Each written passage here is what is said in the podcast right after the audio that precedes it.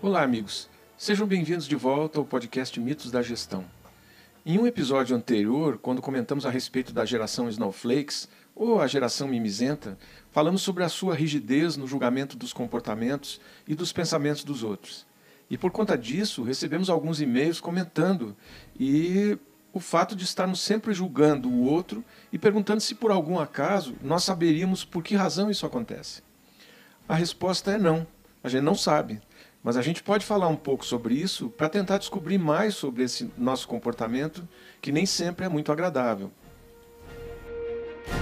Julgamento. Qualquer coisa é julgamento. Não é só você xingar alguém, não é só você é, fazer bullying com alguém. Não é só isso que é julgamento. Às vezes coisas má, você só etiquetar alguém como algo que você acredita que a pessoa é, já é um julgamento. E olha, são muitas as perguntas. Qual é a verdadeira razão pela qual julgamos as outras pessoas? E o que isso diz de nós mesmos? Quando julgamos, isso reflete nos outros ou em nós mesmos? Existe um julgamento sobre o julgamento? A verdade é que todos nós julgamos. Estamos predispostos a essa tendência natural que parece fazer parte da natureza humana. Mas por que, que a gente julga? Teve um sujeito lá atrás que disse que pensar é difícil e é por isso que a maioria das pessoas julga. Essa citação parece explicar tudo. Julgar é uma coisa fácil e não exige muito pensamento ou raciocínio.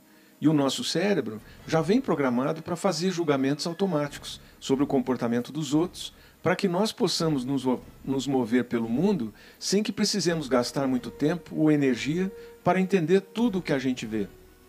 A compreensão é mais difícil porque requer pensamento profundo, paciência, compaixão e uma mente aberta. Mas julgar é simplesmente o nosso jeito de tentar criar uma hierarquia, tipo melhor que, pior que, superior e inferior, e definir o valor de todos e de tudo o que encontramos. A gente nasce com esse desejo de estar sempre certo, de ser melhor, de ser superior sempre. E essa nossa visão binária do mundo ao nosso redor exige que estejamos certos ou errados. Por isso tendemos a julgar. E olha, Existem pelo menos duas teorias na psicologia que explicam esse negócio de julgamento. A primeira é a teoria da atribuição. Não é sobre se você ganha ou perde, mas é sobre onde você coloca a culpa, entende? Nós somos motivados a atribuir causas às nossas ações e comportamentos. Em psicologia social, a atribuição é o processo pelo qual os indivíduos explicam as causas dos comportamentos e das coisas que acontecem. Atribuições são pensamentos que temos sobre os outros e que nos ajudam a entender por que as pessoas fazem o que fazem. Assim como existe a teoria da atribuição, também existem vieses de atribuição, como o erro de atribuição fundamental. Mais frequentemente, nosso foco está no comportamento, ignorando a situação ou o contexto ou as circunstâncias que levaram a esse comportamento. E existe também a teoria da projeção Sobre essa teoria, teve um que disse que conhecer a própria escuridão é o melhor método para lidar com a escuridão das outras pessoas. Esse um que disse isso foi o psiquiatra suíço Carl Jung.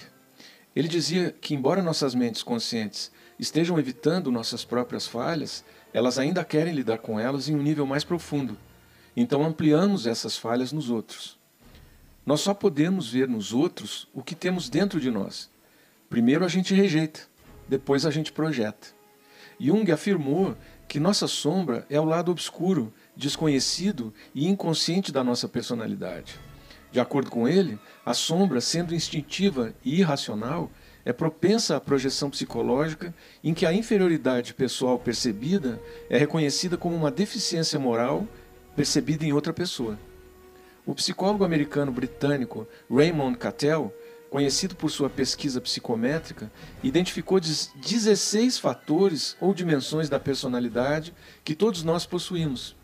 Todas as nossas personalidades são realmente feitas das mesmas características, diferimos apenas no grau em que uma característica é expressa. De acordo com Cattell, as pessoas simplesmente expressam essas características de maneiras diferentes, em momentos diferentes e em áreas diferentes de suas vidas. Alguns podem ser dominantes e alguns podem estar inativos. Quando julgamos alguém por algo, estamos, na verdade, nos julgando pela mesma coisa. Nós apenas não possuímos totalmente ou aceitamos essa característica ainda dentro de nós mesmos. Quando julgamos, isso reflete os outros ou a nós mesmos. Quando julgamos os outros, isso não define os outros, mas certamente define a nós mesmos. O mundo ao nosso redor é o nosso espelho, e julgar alguém não define quem ele é, define quem somos. Na maioria das vezes, as coisas que detestamos e julgamos nos outros são um reflexo das coisas que não podemos aceitar em nós mesmos. O critério que usamos para nós mesmos é o critério que usamos para o mundo. A maneira como nós eh, nos avaliamos é como nós avaliamos os outros e como presumimos que os outros nos meçam. Se você odeia uma pessoa, você odeia algo nela que é parte de você mesmo.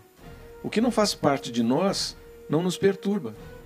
Tudo que nos irrita nos outros pode nos levar a uma compreensão de nós mesmos e a uma autoconsciência.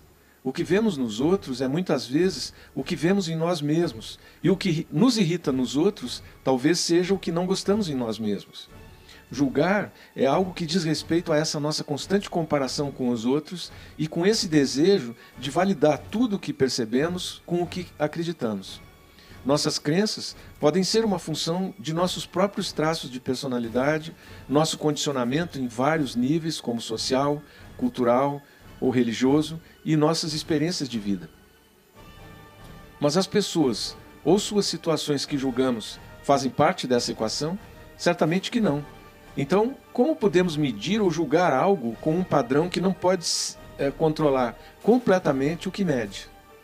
Olha, a verdade é que julgar nos fecha e nos impede de entender a situação completa ou uma nova verdade que ainda não é conhecida. O julgamento faz com que nós nos separemos. Por meio da compreensão, nós crescemos. Durante o julgamento, a pessoa fica presa em um ciclo meio estranho e vicioso mas a gente pode evoluir tentando conscientemente escapar desse ciclo.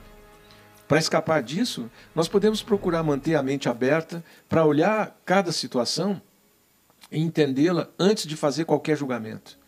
Podemos também ser um pouco mais curiosos. Podemos permanecer curiosos sabendo que há algo na situação que podemos não compreender totalmente.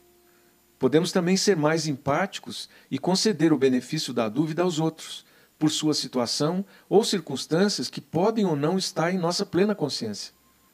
Podemos ainda estar autoconsciente, algo que pode vir por meio do perdão, da autoaceitação e da autocompaixão. Quanto mais nos entendemos, mais podemos entender os outros. Conhecer nossas tendências nos ajudará a avaliar com justiça, paciência e compaixão. Não é sensato dizer pare de julgar os outros, pois todas as nossas tentativas contra a nossa natureza humana inata podem ser em vão, pois não é tão simples quanto parece.